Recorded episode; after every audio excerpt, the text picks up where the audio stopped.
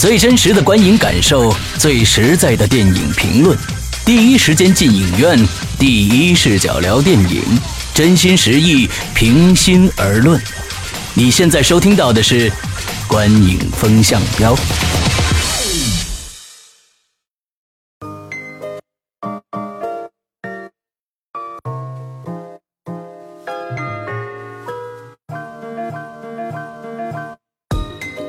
听众，大家好，欢迎收听《观影风向标》，我是石阳，我是波米，我是玄木。今天跟大家聊一下刚刚上映的呃怀旧电影啊，怀旧新电影《侏罗纪世界》啊，嗯、这几天的票房表现怎么样呢？波米？呃，很好啊，那个很好。个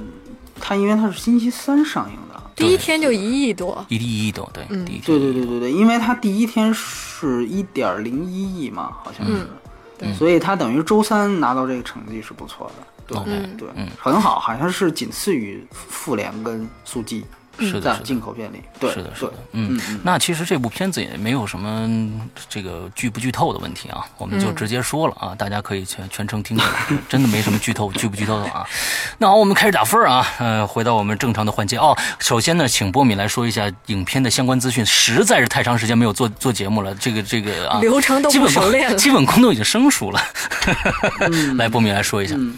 呃，这个电影呢，它是其实算是一个重启作品，也算是一个第四集，你可以怎么理解都可以，因为它确实是，呃，在时间线上不是重新。重新推推倒重来，对，它还是连续的。它是在《侏罗纪公园》的三之后的二十二年，我记得如果没记错的话。然后呢，这个电影著叫《侏罗纪世界》，然后它的导演叫科林特雷沃罗，他是原来只是一个独立电影的一个导演，只拍了一个片子，叫做《安全没有保障》啊，是一个嗯一个新绝对算是新人导演。然后他的监制呢是原来的第一二部的导演，也算《侏罗纪之父》，就是斯皮尔伯格。嗯啊，当然我觉得也就是一个挂名监制啊。哎，然后呢，这个主演呢是我们知道星呃这个银河护卫队的星爵，哎，星爵这个克里斯普拉特啊，他也来到了中国。然后还有一个是被誉为和劳模姐是一个人的这样的一个女主角啊，叫达拉斯霍华德。她是呃，因为确实是大家都会觉得她呃长得很像这个查斯坦，所以说就经常这么调侃她。然后呢，这里面一个大反派。啊，是这个文森特·多诺费奥，就是他是演那个军人，就是他老想着把这变成生化武器。啊，这个人呢，他就是靠演军人出来的。我们知道《全金属外壳》里面那个最后把自己干掉的那个光头就是他哎，啊，不知道大家还记得不记得、啊？哎呦我没他看本身出来哎，对他本身就是演一个军人出来的，所以可能因为是这个原因，他在库布里克的《全金属外壳》里面啊这么成名，所以哎叫他。然后呢，另外一个值得一说的配角就是里面这个大老板，印度人伊尔凡·可汗，他算是印度宝莱坞三杰之一啊。对对这个他是老版的少年派，老年的少年派的饰演者。当然，呃，不只是少年派了，我们还记得他演过《贫民窟呃的百万富翁》嘛，里面的那个那个主持人。他在印度绝对是一个张张国立加陈道明的这么一个形象，他自己也是，呃好像《贫民窟百万富翁》里面那档节目就有他的股份。嗯啊，他是一个非常成功的电视电影。人，所以说，呃，按说他算是多国阵容啊，里面还有一个黄种人，但是我不太熟悉，叫黄荣亮啊，这个啊大家应该这个这个也成为一个扣子。他最后这个吴博士啊，这个人他最后没有交代他怎么回事儿，对，所以大概呢就是这么一个情况。呃，演员和其实演员和导演都不是太有名，但是他有情怀就够了。这个电影是三 D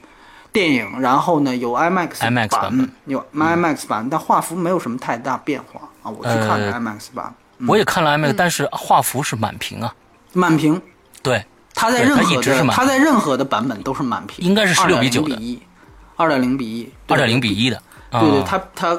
它基本上是接近十六比九，但还不到。对对对对所以说点点，嗯，对对对对，所以说呃，它不像《明日世界》，《明日世界》是会在那个普通版是会有折折损的，啊，对，这个是都一样，都一样。但是满屏看着也也非常过瘾，啊，听着非常爽，非常爽。嗯好，就是这么个情况。，OK，那我们来打分啊，剧情波米多分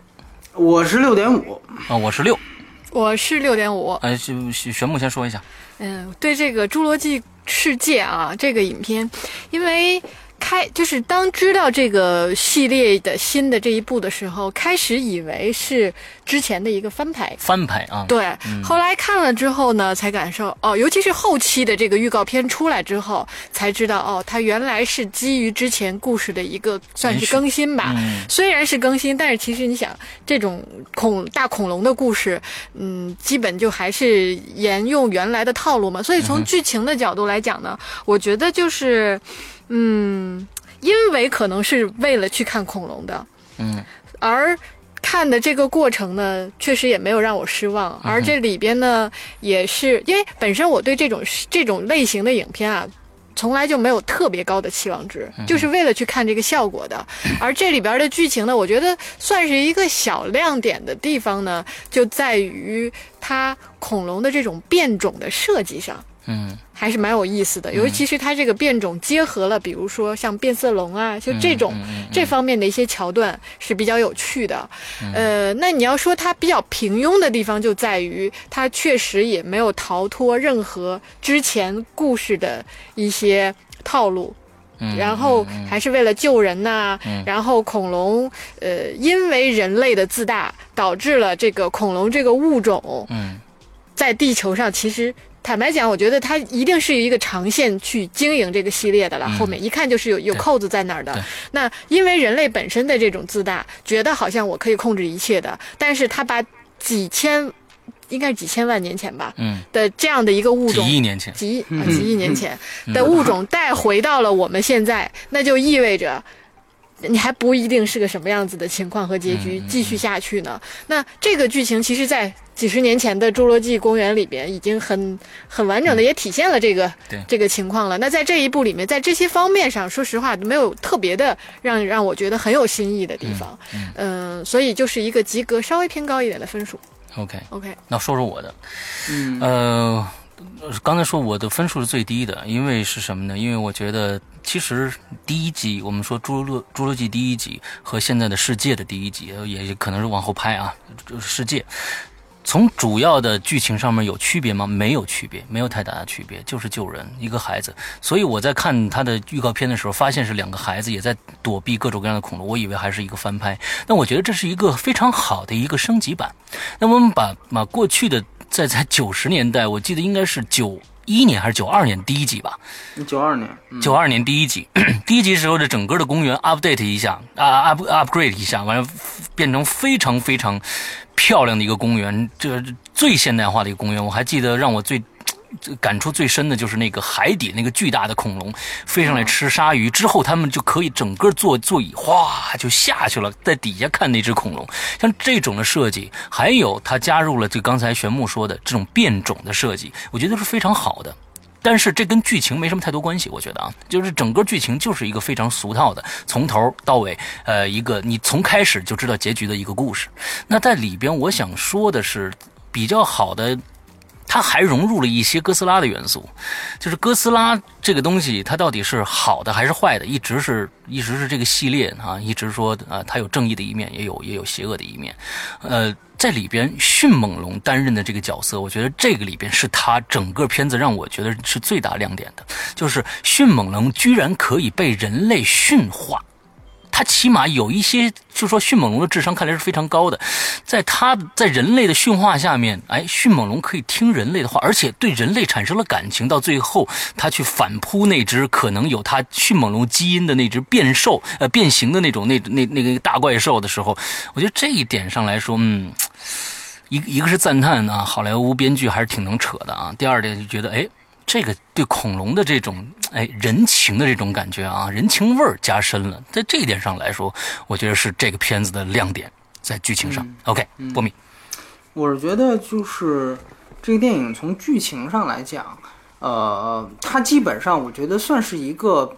挺有，也是挺有保险系数的。它很像嗯刚呃上一期我们聊过的这个《末日崩塌》，它是一个嗯挺有保险系数的，就是我们有一个明确的一个亲情关系处在这里。然后呢，其实他也是一个，好像也是一个离婚的状态，对吧？他跟末日崩塌很像，都是现在反正都是我们复婚吧，对吧？都是每一季都是这样。当然这个没复婚啊，只是说他也是在这样的一个，我我们觉得这个确实是一个好莱坞差一点传失去就要传统的，对，这是一个个传统的一个编剧的一个视角，就是什么呢？它基本上是会让你达到一个负负得正的效果，就是说这个电影的开篇，主人公是有亲情或者家庭缺失的啊，他会处在一个比如刚失恋啊、刚离婚或父母刚离婚，那就失去双亲当中的一位，或者是是刚刚丧偶什么的，反正就是一个比较惨的一个设置。在这样的一个悲悲伤的环境之下，突然出现一个更大的灾难，那这个灾难可能不只是关于他个人，是是一个整个集体性的，甚至全球性的灾难。那么在这样的一个情况下，他必须求生，甚至是拯救。那么有这样的一个命题在，最后通过这样的一个也是一个不好的事情，让他本身个人面临的这个不好的事情来得达到一个负负得正，最后两件事情同时解决。这是一个典型的好莱坞的一个编剧手法。我们可能现在有一些像可能像泰囧的编剧，像树焕他们一些已经年轻一代有这种好莱坞成熟编剧意识的，已经可以写出这样的剧本了。我觉得，因为它是一个就像麦基那个东西一样，它是一个有可以公式可以你你个对它是有套路的，你可以去摸索着去去去写。所以我觉得《侏罗纪》它的这个剧剧情没法打太高分的原因，就是在于它本身就是在这样一个套路之下。你看每个片子，只是这个片子是遇到恐龙了，对吧？对那么末日崩塌是遇到这个地震了。地震了，那你还有什么可能？那个关于什么啊太空的那种，可能还是什么遇到陨石了，对的，各种各种。所以说，就是说这个片子，而且它不仅仅是说，就都到了二零一五年了。我觉得，呃，特效上的升没升级，我待会儿再谈。反正这故事是没升级，你知道吗？对，它还是几十年前就已经对的，形成的这种这种套路，所以呃，从这个点上来看，它确实是，但是呢，它又有一定好的地方是在于，比如说也不能算好，就是说它又有它的完整性的地方是在于，那么比如说像恐龙，刚才其实世阳提到这个这个东西很好，就是他把它哥斯拉化，呃。呃，如果换一个意思或者换一个角度去说，确实是这样。就是说，它实际上这里面立了一个恐龙的命题，就是说，这个东西它不是恐龙。哎，那么最后实际上是干掉它的不也不是人类，因为是人类制造出来的它，它实际上就是一个呃人类制造出来的一个奇观而已，本来就是为了吓唬大家。对对吧？但是呢，这个奇观后来失控了。那么人人类呢，实际上是自作自受，这个本来就是就活该倒霉。但是呢，这些真正原始的恐龙，实际上在这样一个侏罗纪世界里面是恐龙的世界，你居然出来这么一个异己，那最后从这个角度，我把你干掉。所以最后你看，基本上是一个恐龙的天上飞呃天上飞的还没有，主要就是这个迅猛龙，再加上霸王龙，再加上海里海里游的这个哎串成一串儿，这而且前面都有几个出场秀，几个食物链吧，反正是对对对对，哎它实际上是最后，因为这个人就是这个恐龙本身已经不在食物链里了，它是一个跳脱食物链的一个 bug，他是要去证明自己在到底要在哪个食物链的层次上，他对对，但实际上你你你如果从跳脱出它影片剧情里面说的信息的话，你会觉得它是一个 bug。它实际上是糅合了所有恐龙的优点，甚至不是恐龙的东西的优点，它动物的优不，点。它不是一个自然应该存在的物种。没错，所以这个时候，恐龙本身这些真正原始的恐龙，它代表自然。所以说，最后实际上是所有食物链的人，咱们自己先都放下。我们食物链的人是集体先把你这个异己给干掉，把你这个异端先干掉。所以最后它有了这样一个很清晰的一个恐恐龙集体要把它干掉的这样一个动机。这个在剧作上是另外一个层面。这个我觉得确确实实，它也是就像上一期节目，它是可以和特效结合起来的。所以说，我觉得这个算是它剧情的亮点。当然，它有一些非常鬼扯的东西，比如说感情戏极其糟烂，你就这两个人莫名其妙就要、就开始亲了。呃，就要就开始亲了。哎，啊对，这满天飞翼龙呢，他们俩就开始亲了，你这真是这这一点受不了，嗯，对对，这个就是就是一种就是寡姐跟绿巨人突然就好上的即视感，啊你知道吗？对对对，就这种没头脑、不讲逻辑的东西呢，就是在这个电影当中还是有。所以说呢，呃，包括你说他这个，呃呃，就是这个军人，刚才我们讲的全金属外壳的那个军人，老老想着策反或者怎么样，呃，这个东西我觉得本身你你要去思考一下，他的这个动机本身也是一直在变，他最后好像。他最后好像就是说，呃，是也是甚至是觉得这只大恐龙也可以被变成什么生化武器什么的，呃，而且就是我记得是大概在《异形一》还是二的时候就已经有这样反派出现了，就是说我要把一个异形或者异种给为己所用，怎么样怎么样？呃，这个都是七十年代 第二集就开始了，哎，对对，七十年代的这个这个剧情设置，所以你会发现它真的是通篇老套，然后呢有这么个别亮点，所以六点五分吧，就是这么一个情况。对，嗯，OK，我们接着来聊一下表演。那么表演呢，我们就加上人的啊和人做出来的，也就是 CG 啊，一起来聊一下，打一下分儿。那波米多少分儿呃，如果算上特效的话，我是七分儿。嗯，？OK，呃，如果算上特效的话，我是七点五分。如果算上特效的话，我是七分 那。那我最最高我先说啊，对，嗯，呃，可能这里边啊，是因为有情节的缘故，嗯，就是呃，从九呃九二年开始看《侏罗纪》，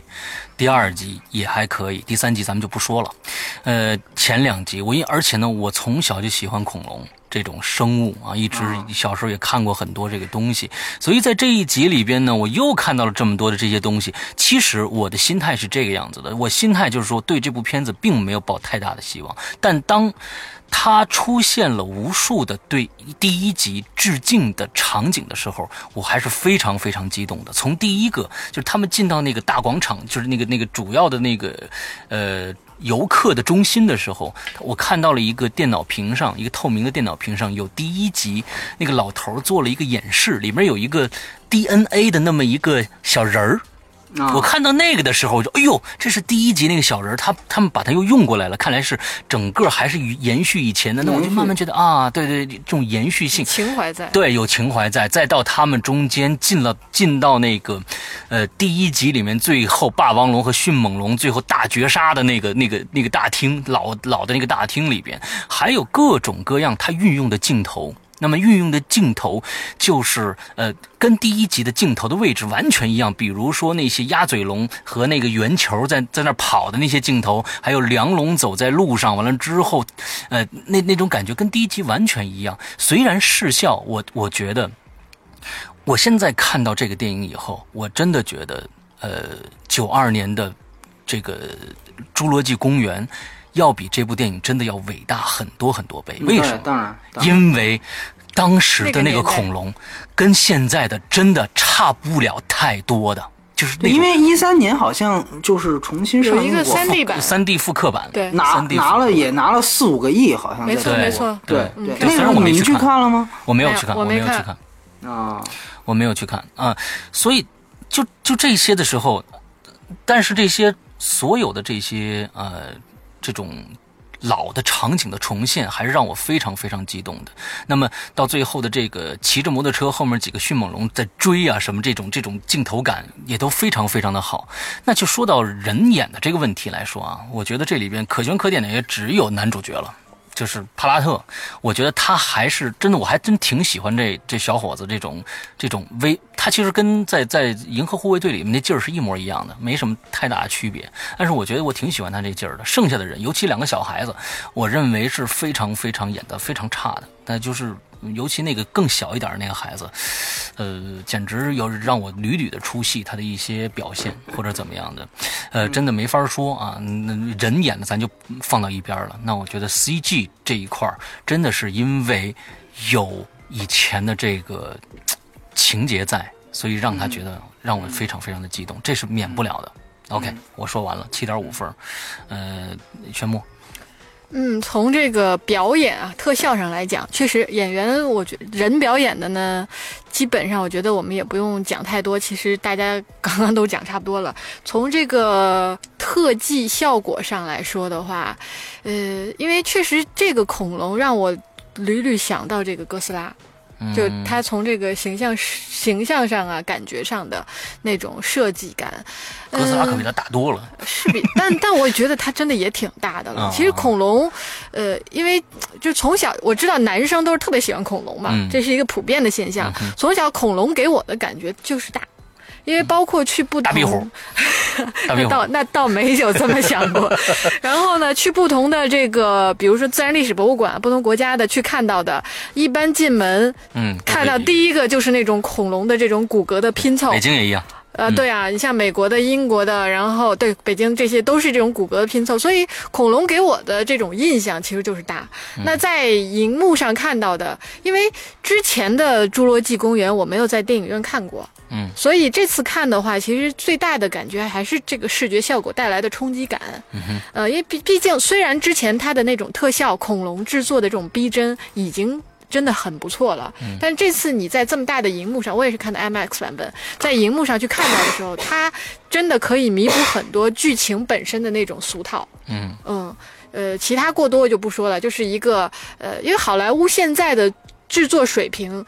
就是它从剧情上一直很难看到很多的突破，但是从制作水准、特技效果这些方面上，就是水平一直保持一个比较算是中等偏上，嗯还不错的一个状态。所以这块儿我觉得没有更多的，没有很大，没有更多的惊喜，但是呢也没有任何的失望，就这样子。OK，嗯，好，波米。我其实比较认同施洋的说法，就是说，我觉得这个电影拍到二零一五年，我觉得特效的水平好像没有比九三年有什么多大的提升。对，这个是让我觉得哇，因为你看，我就我上上一期聊说《末日崩塌》这个一二年，这个因为二零一二是零九年拍的嘛，这过去过去六年，感觉好像《末日崩塌》也没有什么提升，但我觉得六年还好。你这个过去二十多年，感觉还是没什么提升啊。这个，这个实际上我觉得，因为我觉得《侏罗纪公园》它实际上是一个标杆式的作品。嗯，它实际上那个片子的特效水平是超越那个时代的。对，你因为我们记得特别清楚，我记得我大概在五年前还是六年前啊。就是，呃，算是学选修课的时候是有过一个类似于什么那种计算机特效的一个讲解。我发现当时的那个教员教师还在用《侏罗纪公园一》的这个特效来做这个模板。当然，可能那个那个特效。那那那个选修课可能老师也比较业余啊，我不知道，这肯定这肯定是给门外汉的一个普及阶段，它不是一个真正的一个一个内行来来做。但是无论如何，你就会明白，就是现在我们还在去讨论《侏罗纪公园一》的特效是怎么做出来的，因为我觉得基本上中美现在特效差距也基本上二十多年的差距，这都算往小了说的，所以还拿一在做样本也挺正常。嗯，但是呢，我们再去看，如果说《侏罗纪世界》就是这部，它在今天的特效水平里面基本上排不上号，算是一个水准之作，就是这样的一个一个特点。它没有任何的技术层面的创新。我们之前其实谈到过很多啊，就比如说呃《驯龙高手》的时候，我们谈到过它真正对实景光源的这样的一个运用，对动机光源的一个运用。然后在这个呃这个《星球黎明》就是《星学解二》的时候，我们也谈到探讨过。对他对实景人物捕捉的这样的一个革新，你到《侏罗纪世界》，你看不到任何这种在技术手段的革新。就这部电影而言，它其实是一个水准之作。我们看到它还是有这个 IRM，就是这个卢卡斯的工业光魔在给它做。但实际上，我觉得可能是因为成本控制还是怎么样，所以还是因为剧本它就没有导演就没有那么大的需求去提出我要怎么样。因为你要知道，斯皮尔伯格那一批人。无论是他，还有《阿甘正传》那导演泽米基斯，还有卢卡斯，那都是技术狂人，他们本身就是懂技术。后来的彼得·杰克逊也懂技术，但是现在这批导演，我个人感觉他们对技术的热衷和熟悉程度根本就没有那么强。所以说，这个也是，呃，可能他做不到，那好，我改剧本儿，他基本上是这样的一个一个一一一一一种模式。所以说，而且他的控制力也没那么大。你这新人导演说句话是菜鸟嘛，对吧？你这个制片人两句话给你顶回来了，所以他不可能像斯皮尔伯格拍那个的时候，那大大白鲨、E.T. 外星人早就已经是好莱坞当时的一哥了。而且我觉得他对中国，其实尤其韩三平那代人影响最大。我听原来韩三平说过七八遍，就是说他觉得一个电影人能像斯皮尔伯格那样，就是极致的。为什么这样？就是说他因为在九三年那一年，同时推出了《侏罗纪公园》跟《辛德勒名单》。嗯，就是说这个这个导演怎么可能在同一时间既创作出一部？在视效和好莱坞大片以及娱乐性上全部都刷新影史的这样一部娱乐大片的同时，又拍出了一部呃在奥斯卡上又刷新了这个各种口碑和评分记录的一个战争反思大片。啊，两个完全两极的，一个是反思电影，一个是娱乐电影，却居居然能在同一年由同一位导演创作出来，他他觉得这个事情太不可理解了，所以。我觉得确实，你现在想想看，可能现在我们恭维的这些导演，哪怕像诺兰，哪怕像卡梅隆，他们可能都没有说当年做到过像，呃，斯皮尔伯格一样，在同一年能够创作出这样两个不同的作品来。当然，这有点扯远啊，我们扯到这儿来了。说回表演的话，确实我同意施阳刚才的说法，两个小孩不够出色。但是我个人觉得，其实。这个星爵这个角色本身，我个人感觉也跟这个角色不太搭，因为两个小孩实际上是把他当做一个父亲形象，因为他们刚离离婚了嘛。实际上他是需要在大灾难之前有一个强悍父亲形象在存在，就像巨石强森一样。但是星爵本身他还是原来银河护卫队那种逗逼的形象哎存在，所以尤其你记得当后期这两个小孩坐在后面说我们需要这个英雄，然后他那个那个那个查斯坦阿姨对阿姨以为他是在说自己的时候，他说不是，我是说在在说星爵。但那个时候我也觉得这个男人也还好吧，他没有表现出 没错 多少能罩得住谁的感觉，感觉也没有。所以说，呃，我觉得，而且其实说句实话，呃，我我因为据说据他自己说，他当时被这个片子选中的时候还没有演《一个护卫队》，但是我不知道，就是说是不是因为观众看的惯性原因，就是说这个电影他又有点想逗逼，嗯，但由于这个电影本身剧本没有。就整个剧情的重点不放在他身上，我们知道《银河护卫队》是放在他身上的，嗯，但是这个电影的剧情重点放在恐龙身上的时候，没有他太多展示空间，而且他就就像刚才所说，他又需要在后期在孩子孩子面前更多的以一个强悍父亲的形象出现，在前面要以一个更多智者形象出现，因为觉得他是一个专家嘛，对吧？你看他在那个。第一次跟这个怪物在进行，对对，他把那个汽油管拆下来，然后往自己身上浇汽油，他明白怎么样去躲过这个怪物的袭击，就证明他是一个很高智商、有很多经验的人。他是等于接驳这个山姆尼尔的那个角色，但是呢，又跟可能是因为银河护卫队太出彩的原因吧，我可能觉得这两个形象，他应该还有比他更适合的人选，所以我觉得他在表演上没有一个呃更。更强的一个一个一个表演在，当然，呃，特效我对不起，再补充一点，就是说，还是最后那个镜头，你你会看到最后所有恐龙，呃，所有的这个这个这个物基本上是之前展示过的物种，最后去跟这个怪物搏斗，它是用一个镜头完成的。啊，这个这个还是有点，还是我还是末日崩塌那句话，它是可以跟设计镜头的调度给结合起来。特效本身可能没有炫的地方，但是它可以设计。而且你看那个镜头，它是从人的逃跑，先从一个小的人。然后再到迅猛龙，这稍微大一点，然后再到这个霸王龙，然后再到这个怪物，最后是这个海洋里边的这个这个这个最大的这个东西出来把它吃掉。这个镜头实际上是由小见大，然后基本上也是一气呵成。所以我觉得，嗯，这个设计感结合成特效还算不错，所以说是一个这个七分的水平。对，嗯，OK，好，我们最后来聊一下这个电影的娱乐性。娱乐性波米多少分？娱乐性我是七。点五，对啊，我是八分，我是七分儿。哎，我最高，我先说。嗯嗯呃，这个刚才已经其实在，啊表演里面也说了挺多的了，就是因为这个情节，呃童年的时候的情节，造成了现在对这部片子的热的喜爱啊喜爱。我觉得可以可以说我我挺喜欢这部电影的。呃，其实，在娱乐性上来说，我觉得呃这次嗯我去看 IMAX 的时候的最大感触就是。啊，它一直几乎是处于全屏的状态啊，所以说这种嗯冲击、冲击力度倒是非常好的，冲击力，尤其是在看 IMAX 的时候，呃，这个我我感觉得到非常非常的棒，就是因为一直是大的全屏。另外，但是我总觉得它的呃三 D 做的一般啊，现在其实我觉得它嗯，我觉得好像大家可能都疲疲惫了。我不管这三 D 做的再好，估计它也不会有太太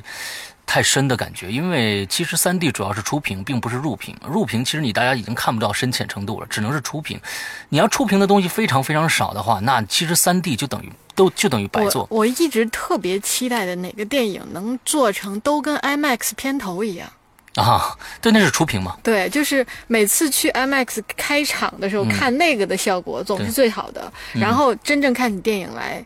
也就那样了。对对对对对，然后把这个抛下不说，那我觉得这部电影真的比我们前一段时间是说实在，我觉得比《复联》要好看啊，因为很多人因为没有漫画基础，没有漫画基础，而且这部第三这个《复联》的整个剧情在第第二集里面，整个是又非常非常的混乱，人物又非常非常的多，各种各样的枝细枝末节的东西插掺杂进去，它没有《侏罗纪》这么简单。也就是说，我们前一段时间说《末日崩塌》，《末日崩塌》那就是因为它有一条非常简单的线。其实我觉得。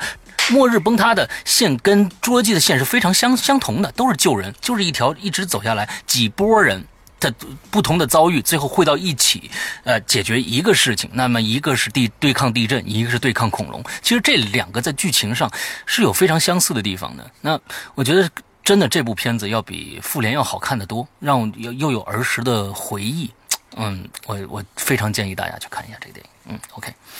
呃，玄木最低的分数来一下。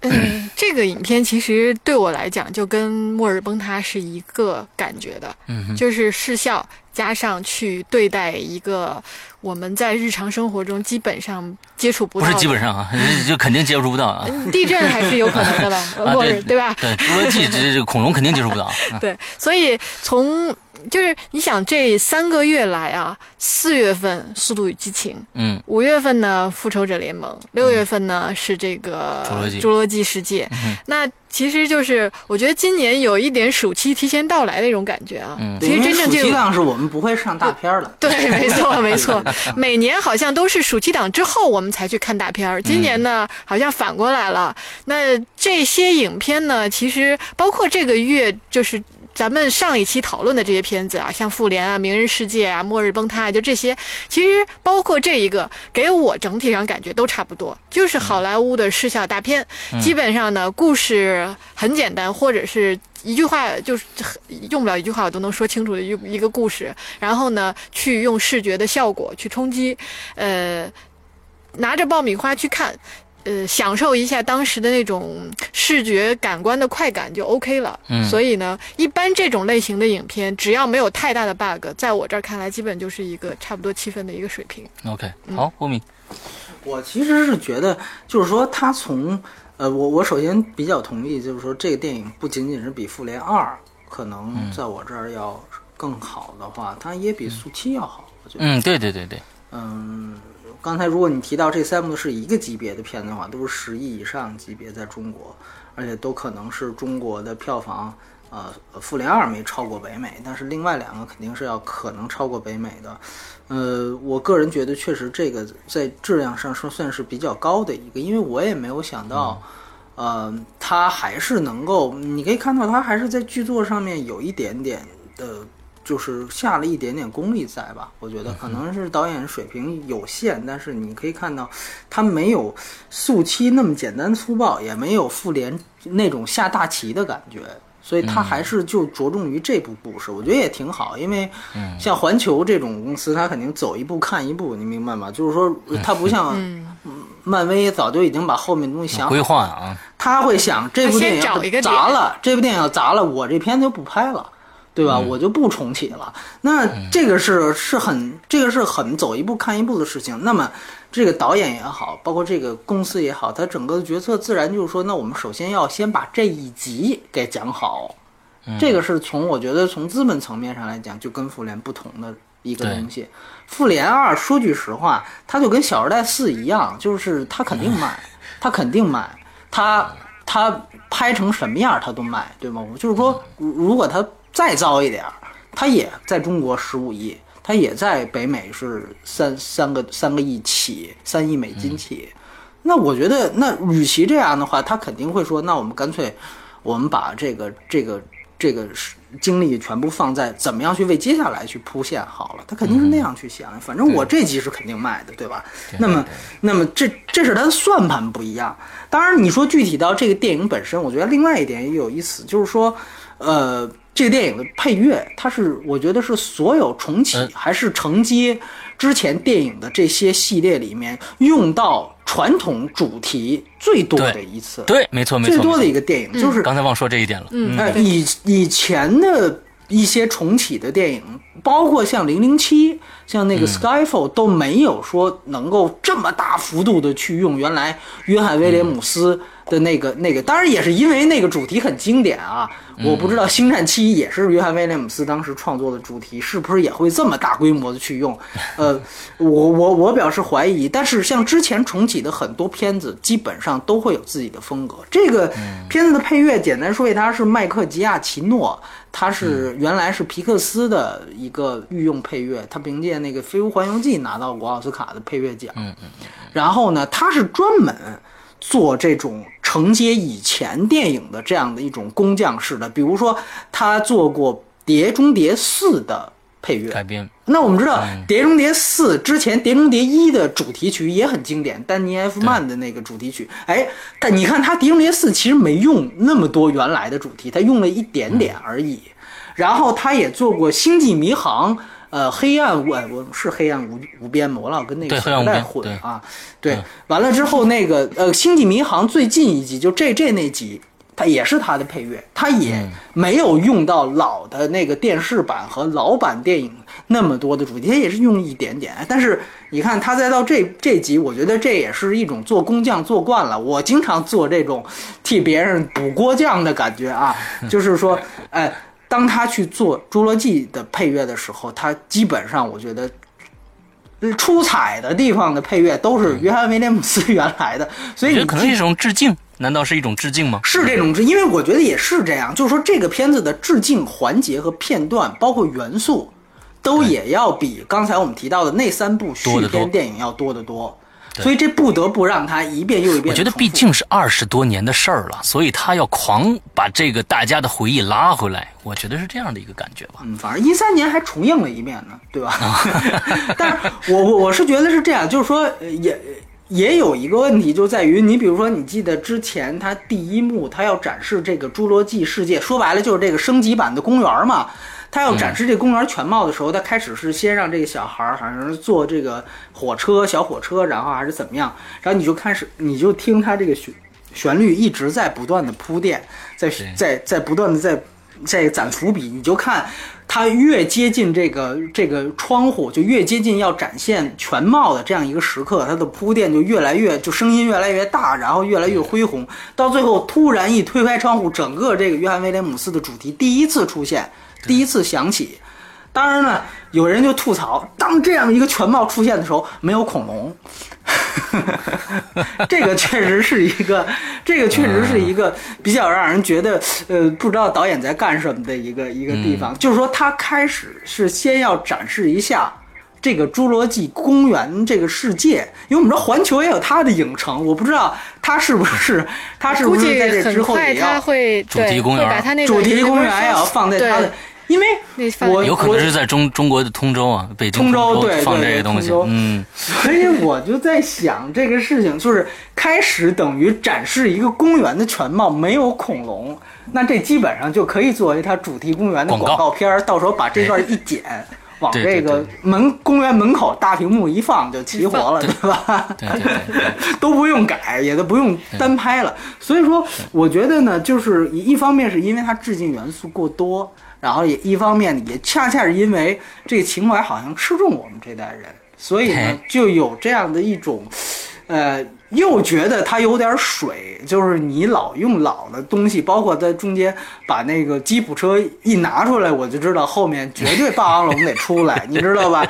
就这个你就能闭着眼睛都能想出来。但一方面呢，又你又觉得好像我就是在期待着这个，哎，我最后要是这霸王龙要不出来，我可能出来你骂街呢，我还得。对，所以说呢，这是一种很矛盾的心态。就像他用多次用主题，我觉得这个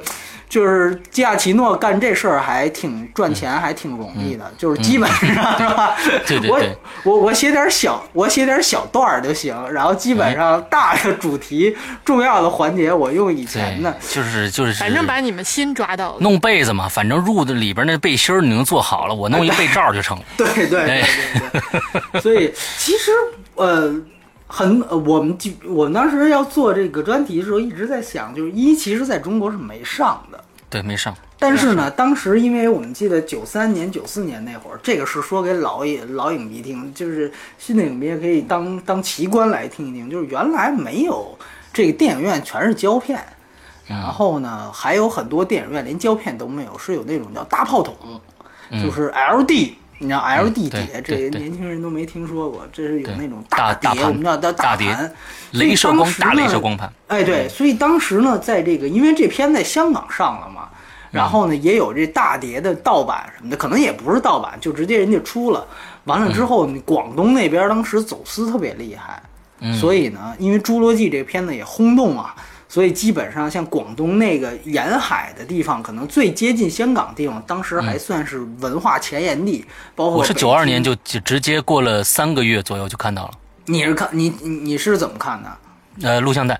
哦，录像带啊，录像带全有，全是翻翻 LP 的，呃，LD 的，啊，对，翻全是翻对 LD 对对对对对对对，全是翻翻 LD。所以基本上是那个时代，呃，电影有的电影院真的是在电影院上过，就是通过这样的一种私放的行为，对，就是这种私放录像自放录像吧。对，就用录像，而且那个时候感觉大家也很模糊，就是录像带听、大爆筒跟传统电影胶片电影院好像分的也没那么清楚啊。对对，反正，所以就当时就稀里糊涂的就就基本上是这样的一个一个节奏。呃，其实呃，我觉得就那一代的情怀，然后基本上《侏罗纪》这个事儿，其实我们知道《侏罗纪》是恐龙三个纪当中的一纪，对吧？还有白垩纪什么之类的。对，三叠纪、三叠纪跟白垩纪，对。白垩纪、侏罗纪，但是反正呢，那俩纪基本上就远没有这个纪出名，就是因为等于他被这样一个电影电影消消费掉了嘛。其实白垩纪也非常出名。当时小时候有一个嗯。这个非常有名的一个系列剧叫《恐龙特级科赛号》，讲的是白垩纪的事儿。哦，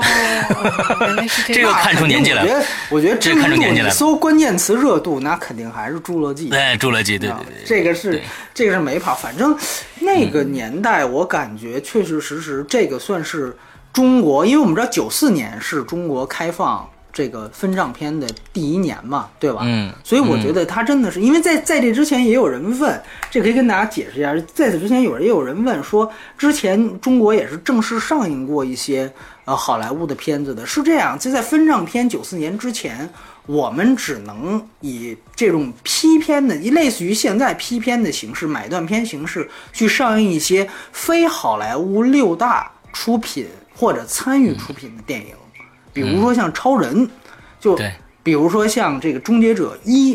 好像是、对对对。然后你如果呃还有《机械战警》老版的《机械战警》，保罗·范霍文那版。你如果去查这些片子，你听超人怎么可能不是呢？你去查，其实超人它的出品方是没有华纳的，后来华纳是只是做发行而已，所以这个是之前我们的一个。那么呃，《侏罗纪公园》一直是好莱坞六大环球嘛，对吧？所以呢，就就就一直这个片子当时就没有以正式的方就是方式来引进到到中国，但是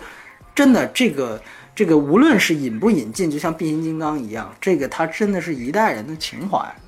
所以说我觉得反正还是能够消费个三五部是没什么问题。反正他最后的那个恐龙蛋也都拿走了，这这个影片上个十十亿应该没什么问题。没问题，而对，而且他最后这个结局确实有点问题，就是他好歹去给留个尾巴或者是一个彩蛋，去交代一下那个哎黄黄黄种人的那个吴博士他是去哪儿了，还是怎么着？这个完全完全就完全没有，这个有这个是有点夸张，这个有点夸张。包括他有一些人物，这个都是他被被吐槽或者不喜欢这个电影的人拿来说论据的点，确实是问题。比如说那个可汗，刚才我们提到那印度人，他作为老板，你看这个人很奇怪，他一方面好像他又有点先知先觉，觉得这个怪物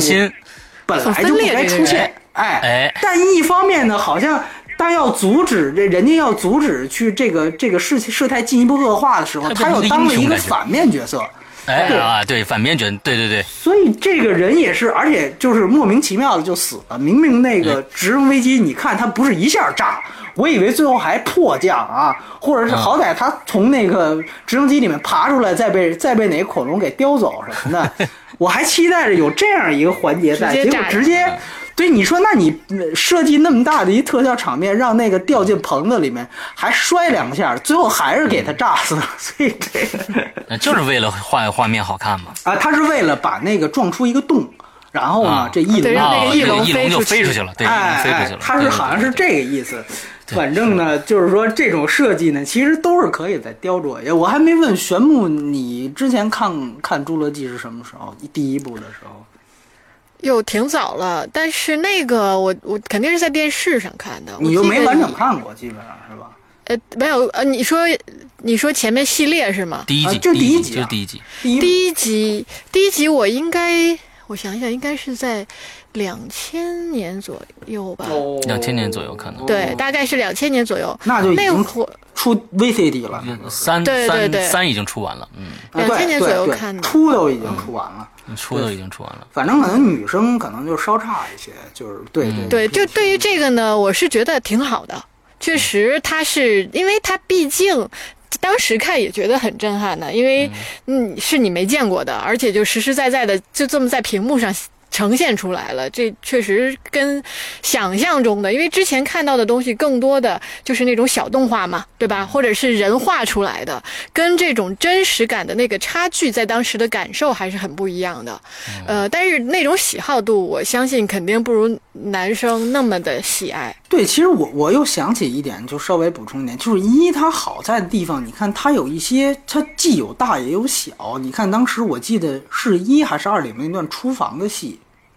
就是那个小恐龙，我不知道施阳还记不记得？第二集，对第二呃，集这第一集，第一集，第一第一集厨房小恐龙的戏小恐龙是吗？厨房小恐龙跟人这样一种像游击战一样的这种啊，躲避，啊第二集那是第二集，那是第二集，那是第二集，对，这也有混了。但是无论如何，它都是斯皮尔伯格拍的嘛，这一二对对都是斯皮尔对，第一伯格。都对对，呃，你会看到就是这样的一些小的东西，呃，就是小恐龙它也可以做出文章。像这个集里面，我觉得迅猛龙基本上就是取代那样的一个情节的一个作用。嗯，但是呢，你又看到它其实最后迅猛龙最后被放出来之后，那个刺激的感觉也没有达到当时呃出房戏那样的一个一个一个紧张程度。嗯，所以我觉得就是他可能最后一场大的场面还 OK，我觉得还我还能嗯满意，但是呢，小的这种这种。呃包括你像哥斯拉老版的哥斯拉里面，不是也有那么一段在体育馆里面，是是斯台普斯中心吧，还是哪儿？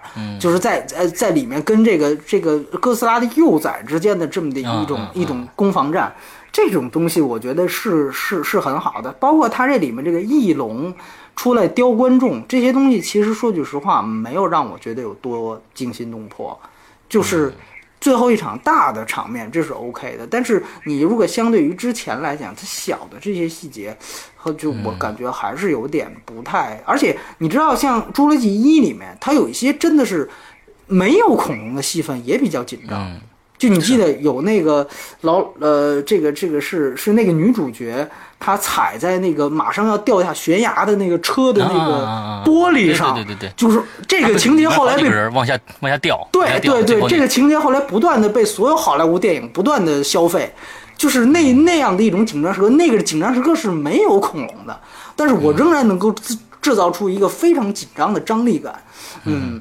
如果我们以斯皮尔伯格的标准来讲，那这个电影它其实有些地方甚至还不如九二年，这个也确实是一个问题。对对对，所以我觉得，当然。还是那句话，你如果和远的比不了，那是比不了。但是呢，和速激 近的还是能拼一拼的。负二、复联二，对，呃，还是要强一些的。所以你就可想而知，现在好莱坞都退步成什么样了。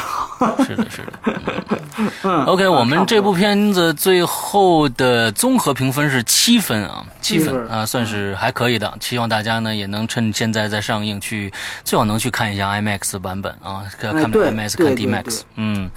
，OK，好，那我们。今天的节目到这儿差不多结束了，我们还有一期呃波米的戛纳专访啊啊，希望大家期待一下。嗯，以后里估计里面有各种各样的八卦什么之类的，又又能说一说，听一听了啊。好，那今天到这儿结束，祝大家快乐开心，拜拜，再见，拜拜。